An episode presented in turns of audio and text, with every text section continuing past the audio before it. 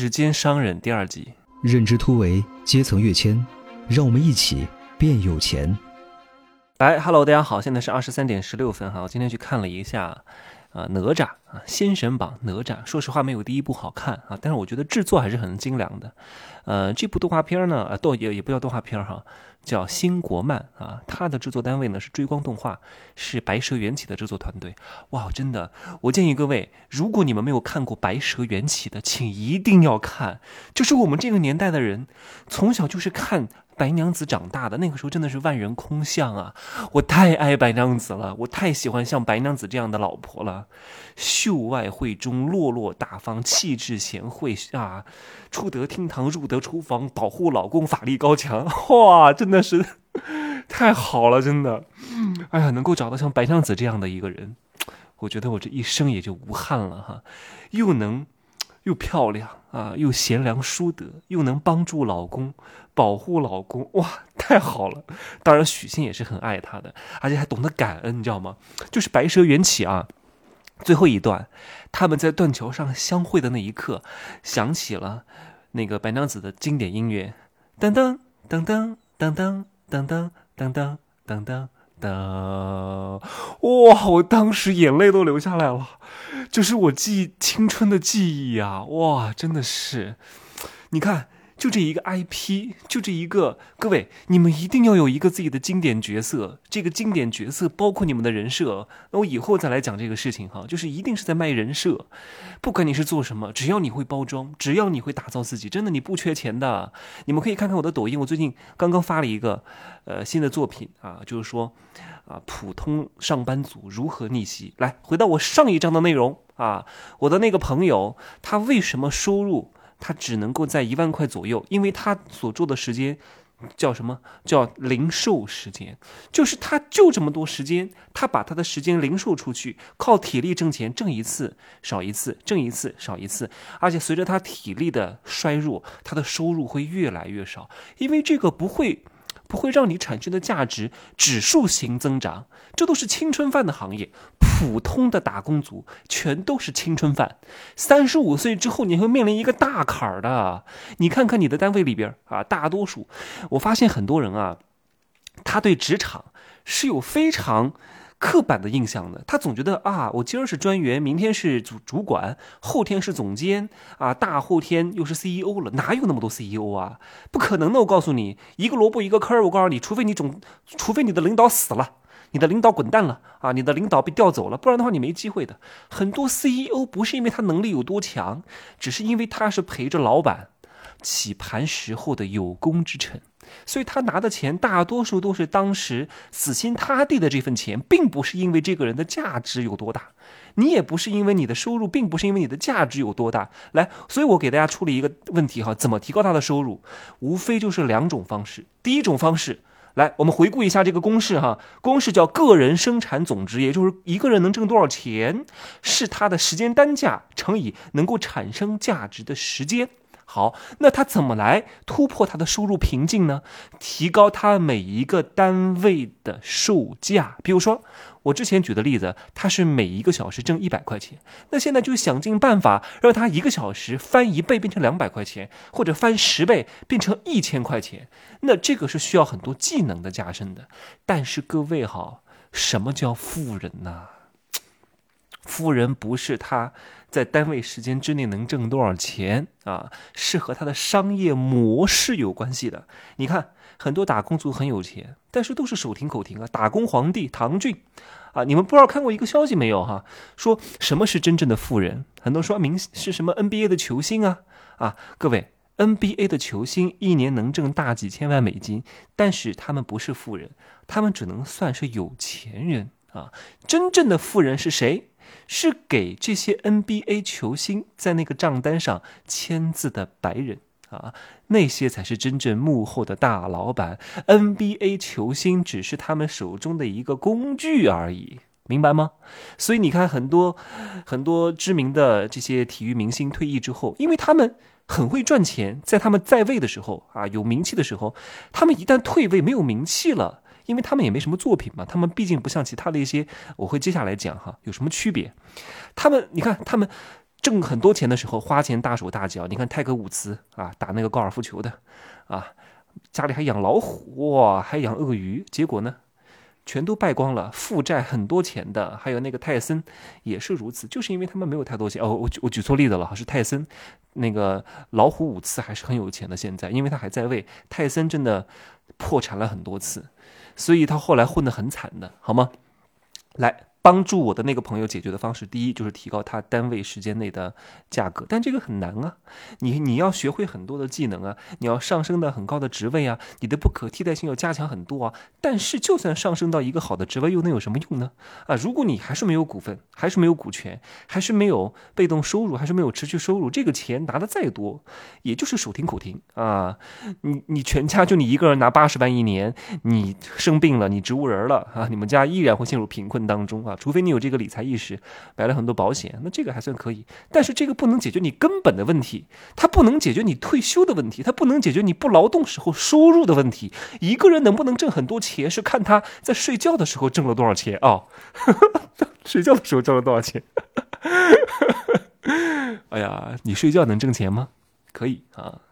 你看，哎，我再举个例子哈，我有一个朋友是鸭子啊，我认识他，也不算什么朋友吧。哎，他挺厉害的，你知道吗？他跟我说他一个月收入多少钱哈？呃，他一个月收入，他身材很好，肌肉男哈，一个月能挣五六万吧？啊，然后生意好的时候能挣十万啊。他说呢。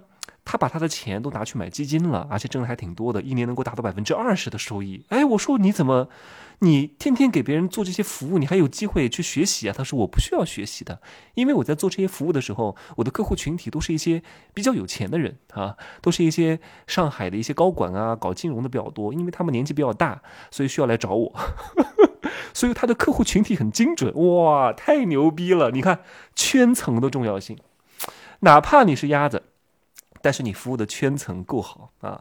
你看在服务的过程当中啊，就产生了感情啊，然后人家看这个小伙子也不错，就跟你讲，哎，我建议你买这个啊，我建议你买那个，我建议你买这个。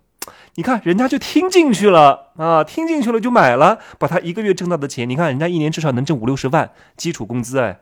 然后再把这个钱拿去钱生钱啊，知道了一些消息，这个叫圈层的重要性。这就是我讲为什么叫花钱教高人呢？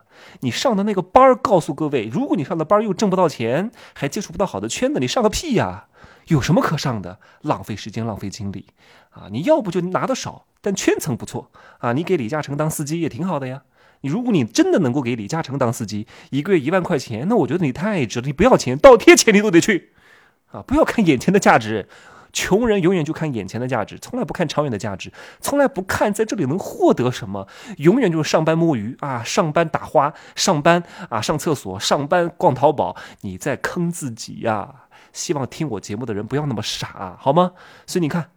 圈层多重要，花钱交高人。我的那个朋友，他交高人不花钱，还挣钱啊，挣钱。然后呢，还还接触到了一手的信息，然后还挣更多钱。哼，人家在他老家烟台买了两套房子，多好！人家年纪轻轻的二十多岁，对不对？我们不是鼓励各位去挣税后收入哈，你们可以去挣税后收入，但是不要挣 睡觉收入。哎呀，我怎么老是这么黄？来，接着讲哈，我的那个朋友啊。怎么提高他的收入呢？第一个叫提高他单位时间内的单价啊，这是第一个。但这不牛逼啊！我说了牛逼是干嘛？牛逼是叫卖模式。他一旦把他的模式给他扭转过来了，他挣钱会变得易如反掌啊！你看，你看哈，他之前他想提高他单位内的这个劳动价值是很难的，他又要去考证。啊，要去做更多的业绩啊，要溜须拍马，各种各样的事情的，而且依然他的人生是被别人掌控的，被他老板掌控的，不是被他掌控的。就算他拿的高薪又能怎么样？他还是要天天劳动啊，还是。